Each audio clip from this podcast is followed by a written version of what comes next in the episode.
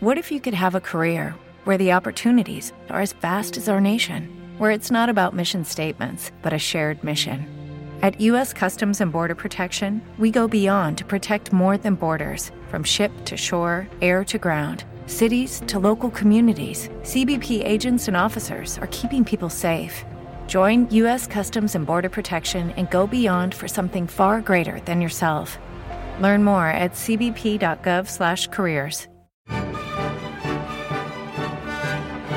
Clásica FM. La clásica está de moda.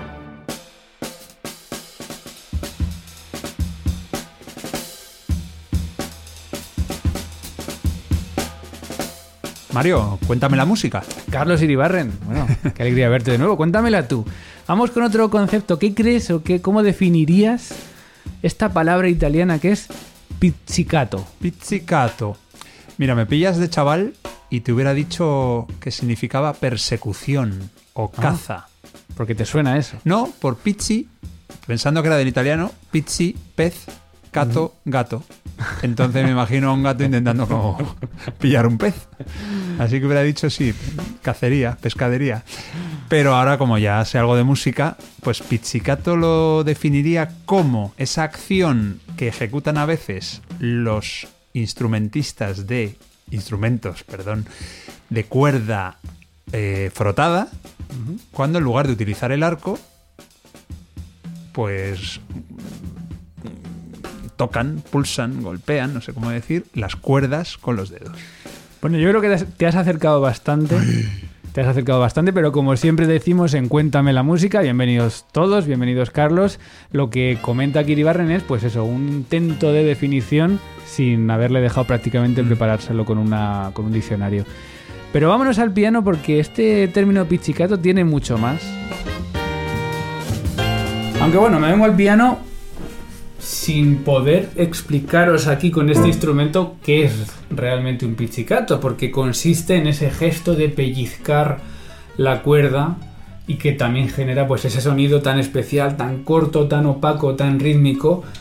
O sí podríamos hacer pizzicato con el piano. Bueno, luego lo vamos a descubrir porque cuerdas tiene. Podríamos pellizcarlas.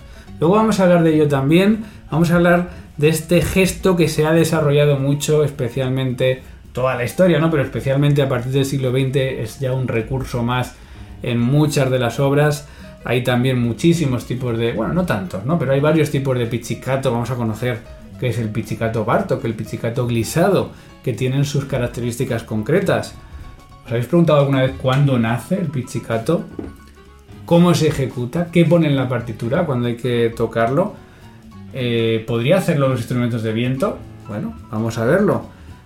Lo indican los compositores, es una decisión del instrumentista el tocar pizzicato con el dedo o tocar la cuerda con el arco. Suenan todos iguales, bueno, hay muchísimo que descubrir detrás de este pizzicato y lo vamos a hacer hoy con una invitada que está muy acostumbrada a tocar pizzicato y nos va a contar todos sus secretos. Ese pizzicato que podríamos imitarlo en el piano,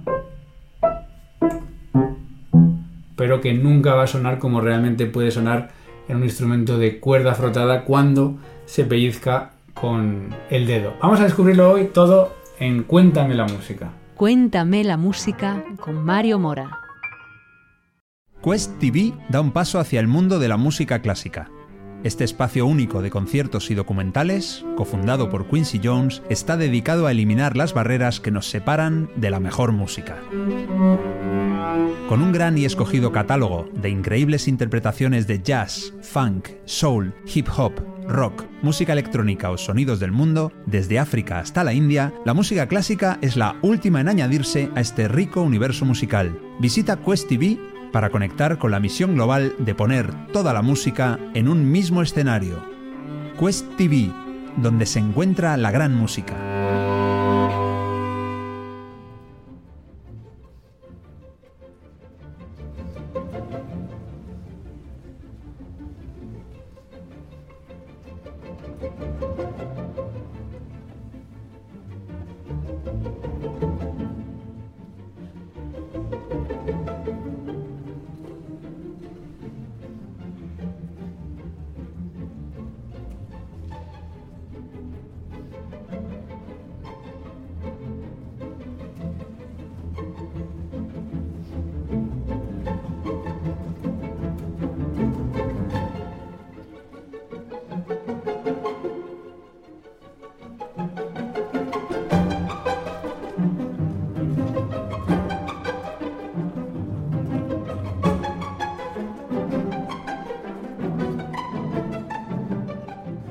Gracias a todos por escuchar Clásica FM, gracias por seguir haciendo posible también esta plataforma, todos los mecenas que con esos 5 euros mensuales pues nos apoyáis, formáis parte de esta familia, ya sabéis que estamos en contacto con vosotros por email, ofreciéndoos esos contenidos premium y haciéndoos formar parte de esta familia que cada vez es más grande, así que muchísimas gracias por apoyar Clásica FM.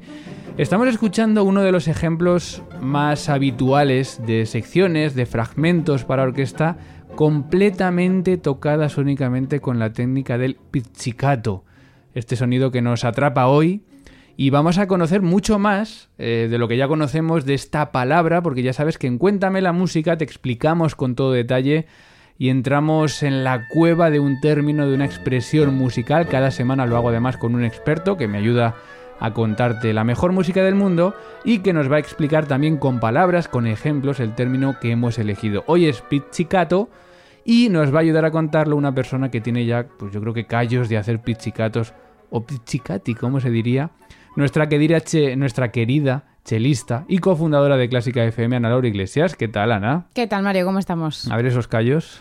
Bueno, pues tenemos un poco, solemos tener un poco de callo en el dedo 2 en mi caso, porque yo suelo hacer el pichicato con el 2, hay gente con el 1, pero sí, siempre suele... A ver, a ver, dedo 2 es el corazón. Es el, corazón. el corazón. El Sí. dedo 1 para ti, que es el Es 2 el para los pianistas, es el índice. Es que esto lo tenemos es. cambiado. Los pianistas empezamos por el pulgar y los chelistas o instrumentistas de cuerda por el índice, como Eso el es, 1. numeración distinta. Bueno, en mi caso yo lo suelo hacer con el... Hemos dicho que es el corazón, ¿no? El corazón. Aunque también es posible hacerlo con, con el 1, con el índice. Y también muchas veces utilizamos el pulgar. Bueno, pues cosas. Ahora vamos a profundizar en eso porque me interesa mucho saber cómo tocáis los instrumentistas de cuerda este concepto que es pizzicato. Ya sabéis que hay conceptos más nuevos para todos, algunos que parecen más sencillos como este, pero que dan muchísimo de sí. Vamos a descubrirte curiosidades, pues más allá de esto que acabamos de contarte y que quizá ya sabes, y vamos a disfrutar también juntos de la mejor música del mundo elegida para ilustrar cada semana pues estos conceptos. Eh, dices, tú dirías que en la RAE aparece pizzicato en el diccionario de la Real Academia Española. Pues la verdad es que no lo sé. Yo entiendo que si aparecen términos como alegro o esquerzo, quizás aparezca también pizzicato, que viene del italiano pellizcado. Bueno, pues aparece efectivamente, dice, hay dos acepciones, todas dedicadas a la música. La primera dice, dicho de un sonido que se obtiene en los instrumentos de arco pellizcando las cuerdas con los dedos, de ahí viene el pizzicato, de pellizcando.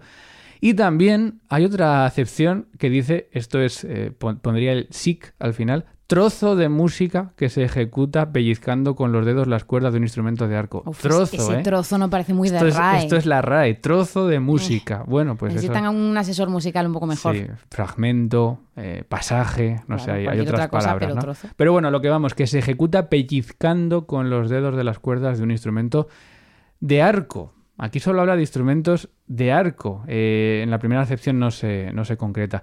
Y el Oxford Dictionary of Music, pues dice pellizcando, punteando. En la música impresa suele indicarse con la abreviatura PITZ, con dos zetas. Por cierto, pizzicato, como pizza, Sí. o como Piacciola, que alguien, no, ya creo que ya lo he dicho mal, que alguien me echaba la bronca en Facebook por decir Piacciola, Piacciola, ¿no? Pizzicato Como si lo escribiésemos TZ, sonido piazzola, ¿no? y así. pizzicato, Pizzicato también. igual. Bueno, dice es un recurso, este el Oxford Dictionary of Music dice es un recurso técnico común en la ejecución de instrumentos de cuerda de la familia del violín, no sé por qué lo deja ahí, que consiste en pulsar las cuerdas con los dedos de la mano derecha sin usar el arco, de la mano derecha. A ver, concrétanos esto. Ana Laura Iglesias, chelista. ¿Se toca el pizzicato con los dedos de la mano derecha? Correcto, confirmamos. Se refiere, yo pienso que se refiere exclusivamente a los eh, instrumentos de arco, porque es precisamente con el arco el, bueno, pues la técnica fundamental de estos instrumentos, en contraposición, por ejemplo, a lo que sucede con la guitarra o con el arpa, que no tienen una segunda técnica dominante, sino que siempre es pizzicato. Y por eso precisamente no, no se llama técnica de pizzicato en estos instrumentos, pero sí en los instrumentos de la familia del violín, en los cuales normalmente utilizamos el arco. Efectivamente, el pizzicato se hace con la mano derecha, como comentábamos hace un momento, bien con uno de los eh, dos dedos, índice o, o- o corazón, Corazón. o también con el pulgar. También muchas veces ¿Y utilizamos de qué el- depende? el dedo pulgar. Mm, un- depende un poco del timbre que le quieras dar y también de la velocidad a la que, El a la pulgar que es tengas más que lento. ejecutarlo. Mm, depende un poco. Yo Vale. a veces consigo más agilidad con el pulgar, supongo que también depende de- del Y instrumentista. más sonido con el pulgar, entiendo. Y más sonido, sí. O también si tienes que tocar eh, algo arpegiado, es decir, eh, rasgando varias cuerdas a la vez, eso desde luego se hace casi siempre con el pulgar, aunque si tienes que hacer dos rasgueos de ida y vuelta, sí que se utiliza el pulgar y el, y el corazón también. ¿Qué os aparece en la partitura? O sea, ¿es una decisión vuestra al tocar pizzicato o es del compositor? En ningún caso, eso siempre viene apuntado en la partitura, siempre aparece la abreviatura de pizzicato, que es pitz, P-I-Z-Z punto. Y bueno, ese es el momento en el que tienes que cambiar de arco a tocar pizzicato. Y cuando, o sea, eso afecta a una nota, a un pasaje, eh, cuando pone pitz, ¿cuándo acaba el pitz? L- Generalmente afecta a un pasaje, es decir, mientras no aparezca la palabra arco, que además es bastante curioso porque siempre aparece arco, tal cual no, no aparece en otros idiomas, no te encuentras un bow o algo así, algo así, te encuentras siempre arco. Em, eso es, simplemente tienes que tocar pizzicato hasta que aparezca lo contrario. O sea, esto es como una señal de tráfico, ¿no? Cuando pone 100, ya sigues a 100 hasta que... Hasta que algo te diga lo ponga contrario. Vale. Sí, y también a veces sucede que es solo para una nota. El típico pasaje de arco, arco, arco, pitch, arco, arco, Pero arco. vuelve a poner arco. Claro, sí, siempre. Vale. Em, cuando has dicho que tocas con, con la mano derecha el pizzicato, claro, en la derecha tienes el arco. Claro. ¿Cómo? Porque tienes que sostener el arco con la misma mano y tocar al mismo tiempo con un dedo el, el instrumento. Sí, eso es. Es un, bueno, pues una agilidad que vas adquiriendo como cualquier otra. No tengo aquí el arco. no, pero tenemos el pensaba chelo. que no, Tenemos el chelo. Vamos, coge el chelo. no iba a hacer falta en ningún a- caso, pero sí que es verdad que para pasar de arco a pizzicato, pues coges el arco en un puño y sacas o bien el 1 o el 2 o el pulgar o lo que necesites. Pero yo y también, yo también he visto que a veces dejáis el arco en el atril. Si es un pasaje muy largo o un movimiento Por ejemplo, entero, esto que hemos estado escuchando de Tchaikovsky, seguramente se deja el arco en el Claro, atril. dejas en el atril, a veces también se deja, a veces también se deja detrás de, sobre las piernas, detrás del instrumento, sobre todo los violinistas. lo Alguno hacen se habrá mucho. caído. Hombre, seguro. suelo. Porque para ellos, bueno, es un poco más fácil que si tienes un chelo entre, entre las piernas, pero sí. Bueno, yo creo que todo el mundo ya sabe de lo que hablamos, pero ya que tenemos aquí un chelo y tenemos a una chelista, porfa, coge el chelo. Sí, porque estoy aquí como gesticulando mucho, pero Claro. quizás sería más fácil si lo demuestro, pues como Y- mejor sé. Demuéstranos, coge el chelo, toca algún pizzicato, tócalo con los diferentes dedos para que veamos también un Venga, poco vamos cómo, a ver lo, las opciones. cómo lo hacéis. Y así vemos en directo, además lo estamos grabando en vídeo, esto lo subiremos a las redes, este, este trocito, para ver cómo suena un pizzicato en un chelista. No tiene la pica, la está aquí cogiéndolo con el cuello prácticamente. Vamos a ver, un pizzicato con el... ¿Qué? ¿Con el pulgar? A ver. A ver. Claro, eso es un arpegio. Cuando os ponen varias notas a la vez y tocáis. ¿Vale? Con, por ejemplo, con el, con el índice. Vale. Ah, y cambias la posición. ¿Cuán- ¿Por qué? Dependiendo un poco también de la intensidad que le quieras dar, muchas veces para un sonido, mm, digamos, más seco o con un poco más de intensidad, nos solemos acercar a la zona del puente. Bajamos un poquito El más. puente es, eh, bueno, si- para el que no lo esté viendo, el trocito de madera que sujeta las cuerdas como a mitad del- del- de la caja del Eso es, la pieza responsable de- del funcionamiento básico de, de estos instrumentos de Y cuerda. si te acercas más al puente, ¿qué has dicho que pasa? Que el sonido se vuelve un poco más seco, menos, eh, menos nasal, es un poco como más, eh, más limpio, más directo, depende un poco Más del rítmico, tipo. ¿No? Sí, También. sí, sobre todo si quieres tocar algún un pasaje en pizzicato que sea muy claro, con un sonido muy definido, entonces tienes que acercarte lo máximo posible a la zona donde, donde está el puente, donde termina el si- diapasón. Y si subes hacia el diapasón suena más... Es un sonido más cerrado, más un poco más, mm, más velado, digamos. Cambia el timbre. Vale, vale. Bueno, deja el chelo. Luego igual volvemos porque hay alguna cosa más curiosa que hablar también de, del pizzicato en los instrumentos de cuerda, que tiene muchísimas utilidades. eh, como estábamos escuchando en esta sinfonía número 4 eh, de Tchaikovsky, que la estaba interpretando la Orquesta de la Academia Nacional de Santa Cecilia. Eh, por un lado, simplemente tiene el efecto de encontrar una sonoridad distinta en los instrumentos de cuerda, muy diferente, pero tiene muchísimos usos también. Por ejemplo, el de acompañamiento a una melodía, generando, digamos, una sensación distinta. Es decir, una orquesta en pizzicati. Pizzicati sería el plural, entiendo. En sí, italiano. pero yo creo que eso no se utiliza. Bueno, pues una orquesta en pizzicato acompañando, por ejemplo, a un solista como puede ser un piano, entonces sería un clave, como hace ya Bach en el barroco en uno de sus eh, conciertos, el concierto número 5 para teclado y orquesta, que vamos a escuchar, fijaos en este segundo movimiento, movimiento lento, breve, cómo el piano va a ir tocando una melodía y la orquesta le va a ir acompañando con ese pizzicato que digamos genera esa sensación rítmica y ese color tan particular y tan quizá distinto a lo que estamos acostumbrados.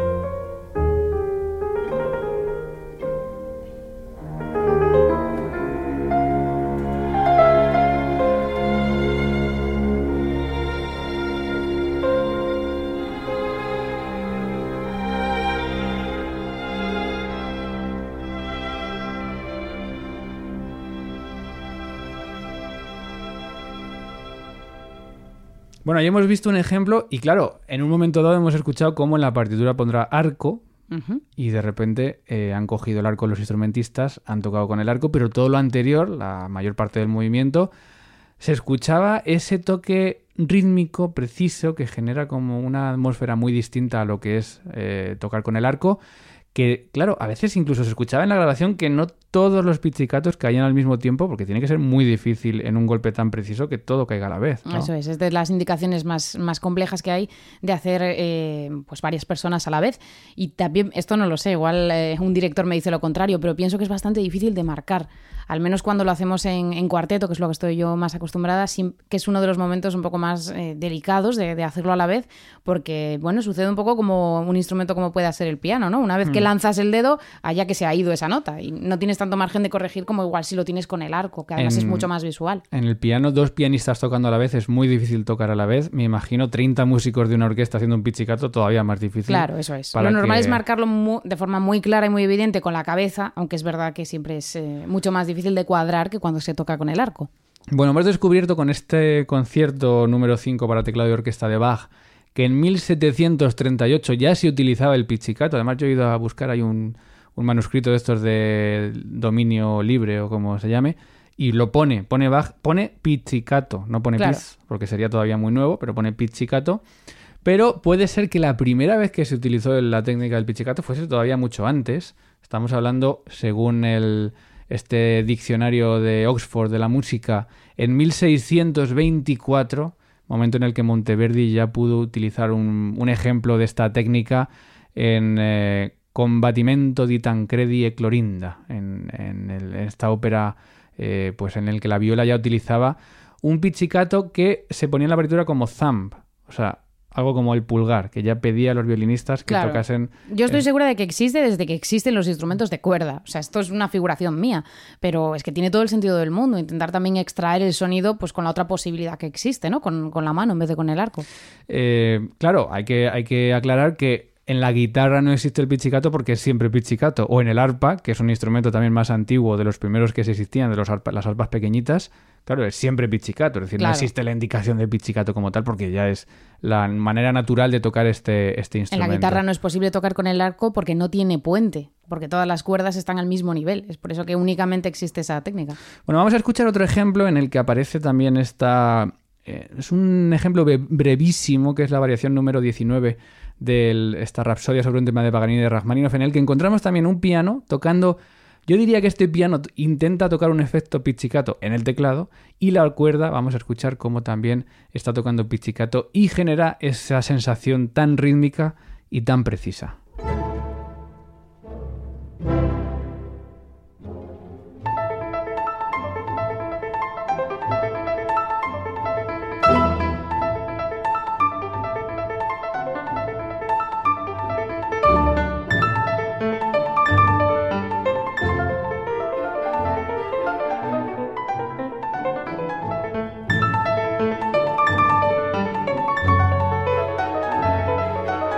Esto, estos 30 segundos tienen muchísima fuerza, creo que son muy ilustrativos. Y se escuchaba a veces cómo la cuerda a veces sonaba más fuerte. Claro, el pichicato no siempre suena igual. Le puedes dar con más fuerza, con Claro. menos fuerza, con más vehemencia.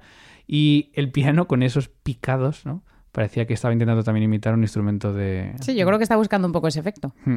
Eh, me decías mientras sonaba esto que los violinistas no suelen tocar con el pulgar, el pichicato. Eso es, estaba haciendo un poco memoria y sí que eh, he mencionado antes que cuando hacemos un acorde sí que lo hacemos con el dedo pulgar. Esto sucede en los chelos, claro, y entiendo que en los contrabajos, pero en ningún caso en los violines o violas. Yo nunca he visto a un violinista hacer un acorde con el pulgar, eh, bueno, pues por el principio físico de la dirección que tiene que llevar. Siempre utilizan el, el dedo corazón o entiendo que el índice para tirar de las cuatro cuerdas hacia abajo, claro. Somos los chelistas los únicos que tiramos de, de pulgar porque vamos en la otra dirección.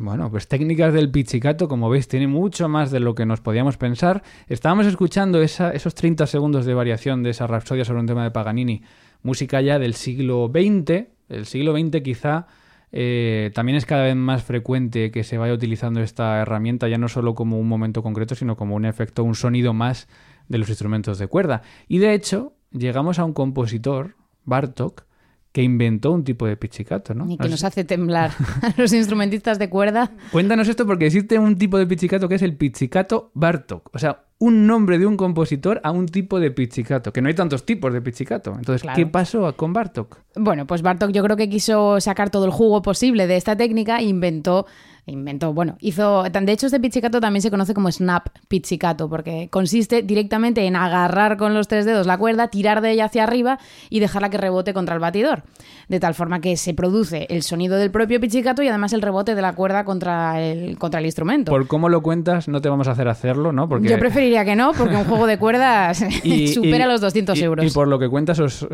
os acordáis de los progenitores de Bartok cada vez que Sí, aparece. este es bastante pizzicato? doloroso, sí, se suele. ¿Pero por qué hacer- se daña el instrumento? Bueno, porque te puedes cargar la cuerda, claro, porque tiras de ella con toda la fuerza posible. Entonces, Es decir, coges de la cuerda, la apartas del instrumento Sí. y la sueltas para que pegue un latigazo contra el. eso es, es una distancia milimétrica porque tiras un poquito de ella hacia arriba y a nada que la levantas enseguida bate con fuerza contra, contra el instrumento y de ahí ese, ese zumbido, ese snap pizzicato. Bueno, vamos a ver si somos capaces de identificarlo en un movimiento de un cuarteto de Bartok, que es su cuarteto Seguro. número 4, el cuarto de los cinco movimientos que tiene, que es un movimiento pizzicato. No todos los pizzicatos son pizzicato Bartok, pero hay momentos en el que se escucha el clac. Esos latigazos son pizzicato Bartok. Vamos a ver si somos capaces de identificarlo en este breve movimiento de su cuarteto número 4, donde utiliza este pizzicato Bartok.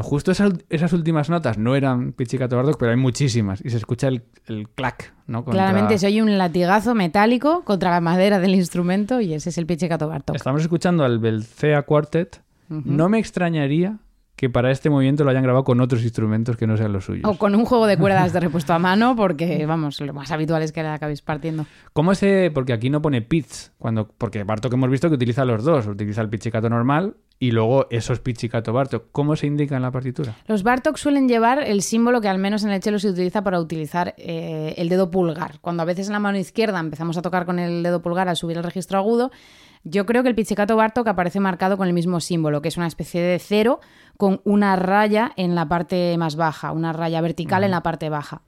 Y eso indica mm, pues que es el pizzicato Bartok en ese O momento. sea, un circulito y una raya vertical. que lo atraviesa por la parte baja del círculo. Que ya es muy gráfico, ¿no? Es como sacar el- Sí, sí, del sí, círculo la cuerda para que, para que rebote. Bueno, pues eh, cosas yo creo que muy interesantes que estamos descubriendo del pizzicato, que tiene mucho más que un simple instrumentista tocando con el dedo una cuerda. Y yo me hago ahora una pregunta. ¿Solo las cuerdas frotadas pueden hacer pizzicato? Porque hemos afirmado algo de eso así, de manera muy ligera. Bueno, pues vamos a descubrir que hay otro instrumento que es de cuerda percutida y que es el piano, que también ha incorporado el pizzicato en su manera de tocar, sobre todo a partir de la música del siglo XX o de las vanguardias que se acercan hasta nuestros días. Hemos hablado con un pianista, Pierre Delins, y nos ha contado, nos va a contar en esta nota de voz de manera muy ilustrativa en qué se basa o en qué consiste el pizzicato para un pianista o para el instrumento piano. Hola Mario, encantado de participar en vuestro nuevo podcast. Yo para hablar de pizzicato distinguiría entre el gesto propiamente de pellizcar la cuerda y la idea ¿no? de un sonido no mantenido, de un ataque corto con una resonancia. En la música contemporánea el desarrollo de la articulación es bastante importante por eso yo me, me parece que escapa un poco la idea simplemente del gesto. Cada autor elige más o menos su propia nomenclatura, suele haber en cada partitura una leyenda al principio de la misma, em, explicando un poco cuál es la simbología y cómo debe realizarse cada gesto. Os voy a ofrecer rápidamente para que escuchéis cuatro gestos básicos, pero en realidad existen mogollón. El primero sería simplemente pellizcar la cuerda con el dedo. El segundo sería lo mismo, pero con la uña. Luego existe el flick, que es un pellizco hacia afuera, eh, con las uñas también en los bordones. Y luego el mute, que es eh, con un dedo presionando la cuerda y con el otro tocando en el teclado. Además se pueden encontrar multitud de armónicos según vas deslizando tu dedo a través de la cuerda. Bueno, por recomendaros una escucha, hay una obra llamada Pizzicato Concerto del autor chino Tandun, bastante conocido, que es muy interesante porque explora un poco esta idea entre los diferentes instrumentos, es para piano y ensemble, y entonces va mezclando pues la percusión, el arpa, el piano, las cuerdas, los instrumentos de viento también, y consigue unas sonoridades muy, muy interesantes. Originalmente es una pieza para piano solo, con las, notra, con las notas Do, La, Sol y Mi de Cage, homenaje a John Cage, pero luego escribió una, una versión para piano y ensemble bastante más eh, sofisticada e interesante. Así que nada, muchas gracias y un saludo desde Lucerna.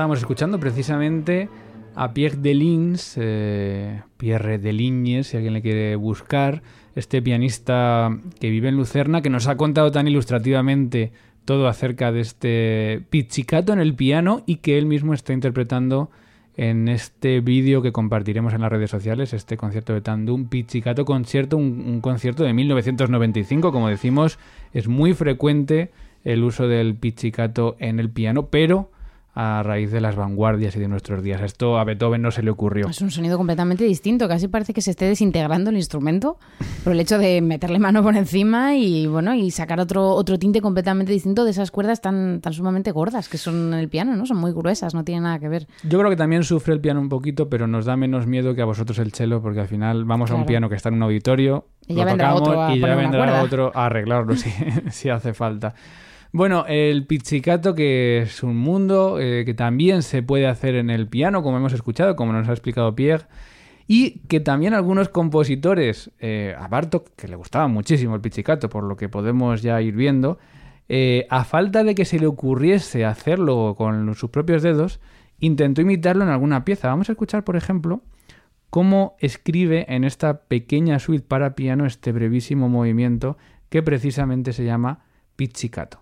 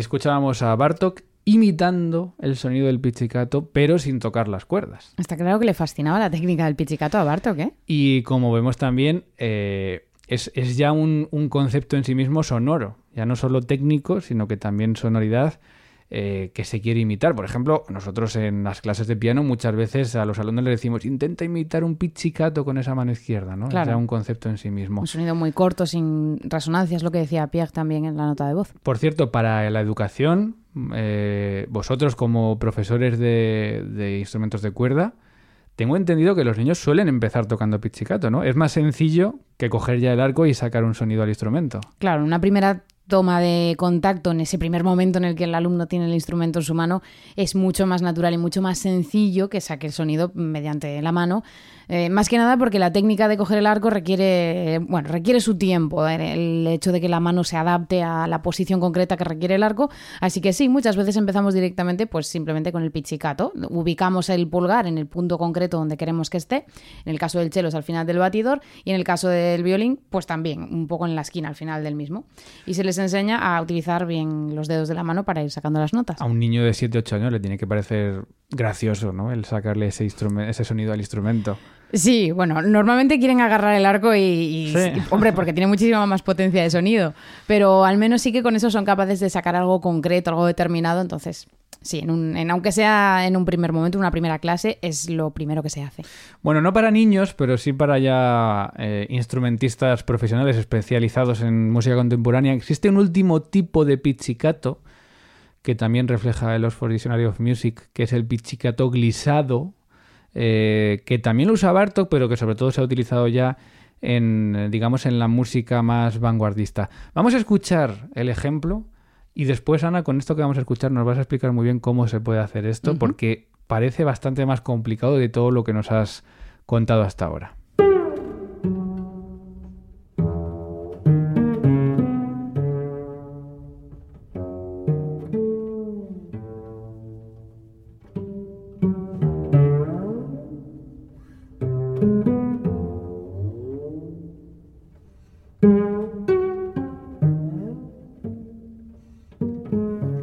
Escuchando música de la compositora Sofía Gubaidulina, compositora viva que escribió estos te- estos 10 preludios para cello solo y el 9 se llama Pizzicato Arco, porque después de esto que estábamos escuchando también coge el arco el chelista y, toca.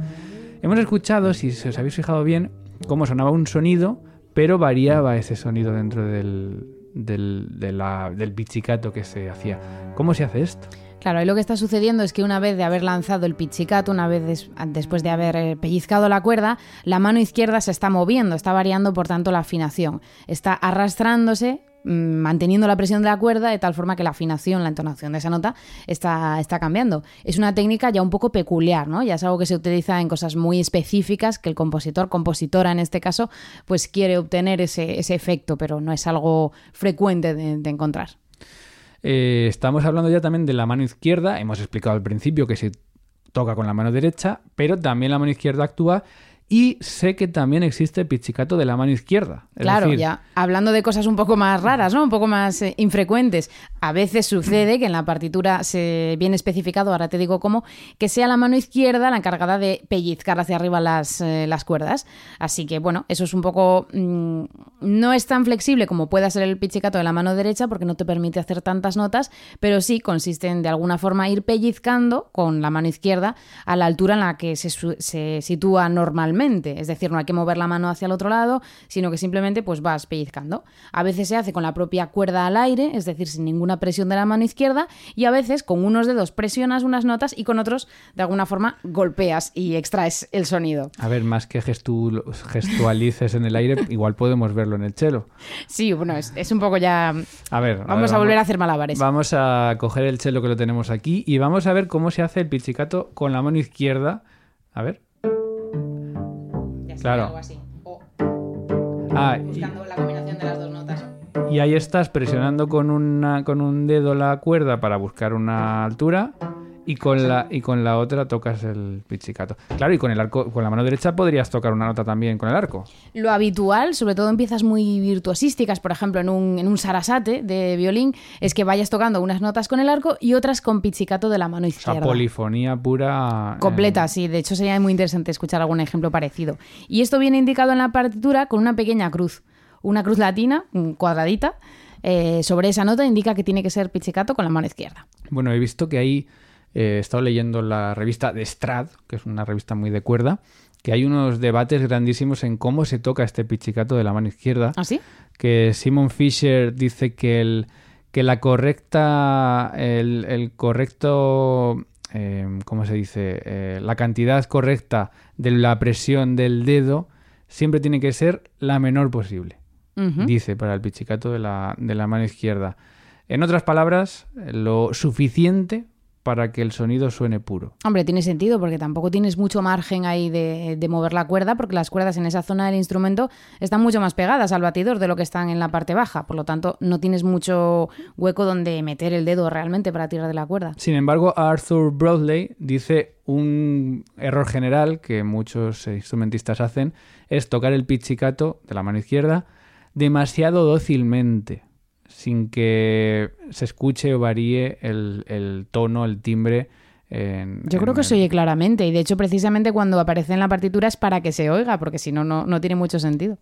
Bueno, pues curiosidades del pizzicato. Vamos a acabar con un último ejemplo, escuchando cómo el pizzicato puede combinarse con el arco. Vamos a escuchar un momento del Per Gynt de Grieg, que es este Anitra's Dance, la danza de Anitra, en la que vamos a escuchar cómo el pizzicato acompaña a una melodía que está interpretada por los violines tocando arco. Arco en los violines, pizzicato en el resto de la orquesta de cuerda, para generar esta sonoridad tan atractiva y tan bella que consigue Edward Grieg en este momento.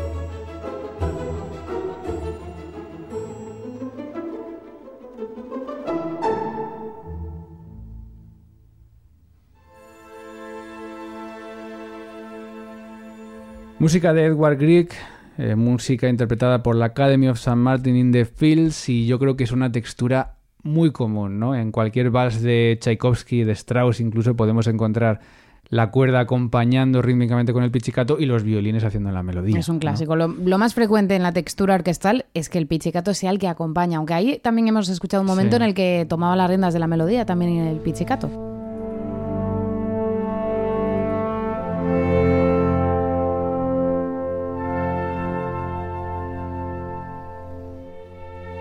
Esto es música. Y esto es la música, es la mejor música del mundo. Te la contamos cada día en Clásica FM y hoy nos ha ayudado a contártela Ana Laura Iglesias, chelista, docente, comunicadora. Gracias, Ana. Gracias, Mario, un placer. Sigues con tus conciertos, con tu cuarteto matrice, Ahí con seguimos. tu comunicación. También. Que te tenemos este año. ¿Se puede contar ya? Sí, ¿no? Que es la semana que, en viene La ya. fecha en la que estamos, sí. ¿Dónde vas a estar? ¿Dónde te vamos a poder escuchar los domingos? Bueno, algunos domingos de, de cada mes eh, voy a poder estar en la Fundación Juan Marc de Madrid, eh, en esas retransmisiones del ciclo de jóvenes intérpretes, en el canal March, también eh, online, en su página web, YouTube. Así que bueno, ahí puede- voy a poder también hablar de música en directo, además. O sea, vas a estar retransmitiendo los conciertos, algunos de los conciertos de los Ujú. domingos. Bueno, Eso pues, es, del ciclo de jóvenes intérpretes. abiertos gratuitamente en la web de la Fundación March. Así que bueno, te escucharemos. Gracias, Ana. Gracias, Mario. Gracias también a todos los mecenas que nos apoyáis con esos 5 euros mensuales. Ya sabes que puedes hacerte mecenas sin compromiso de permanencia en nuestra web. A todos los que nos escucháis, eh, a todos también los que compartís los programas, también a Pierre Delins por ayudarnos en este Cuéntame la música dedicado al pizzicato. Y si no puedes contribuir haciéndote mecenas, pues nos ayudarías muchísimo si pudieses por lo menos darle al like en este episodio de Evox, compartir el podcast en redes sociales, dejar tus comentarios e interactuar todo lo posible porque así cada vez más gente conocerá Clásica FM. Se despide quien también te ha contado hoy la música, Mario Mora. Sé felices. Adiós.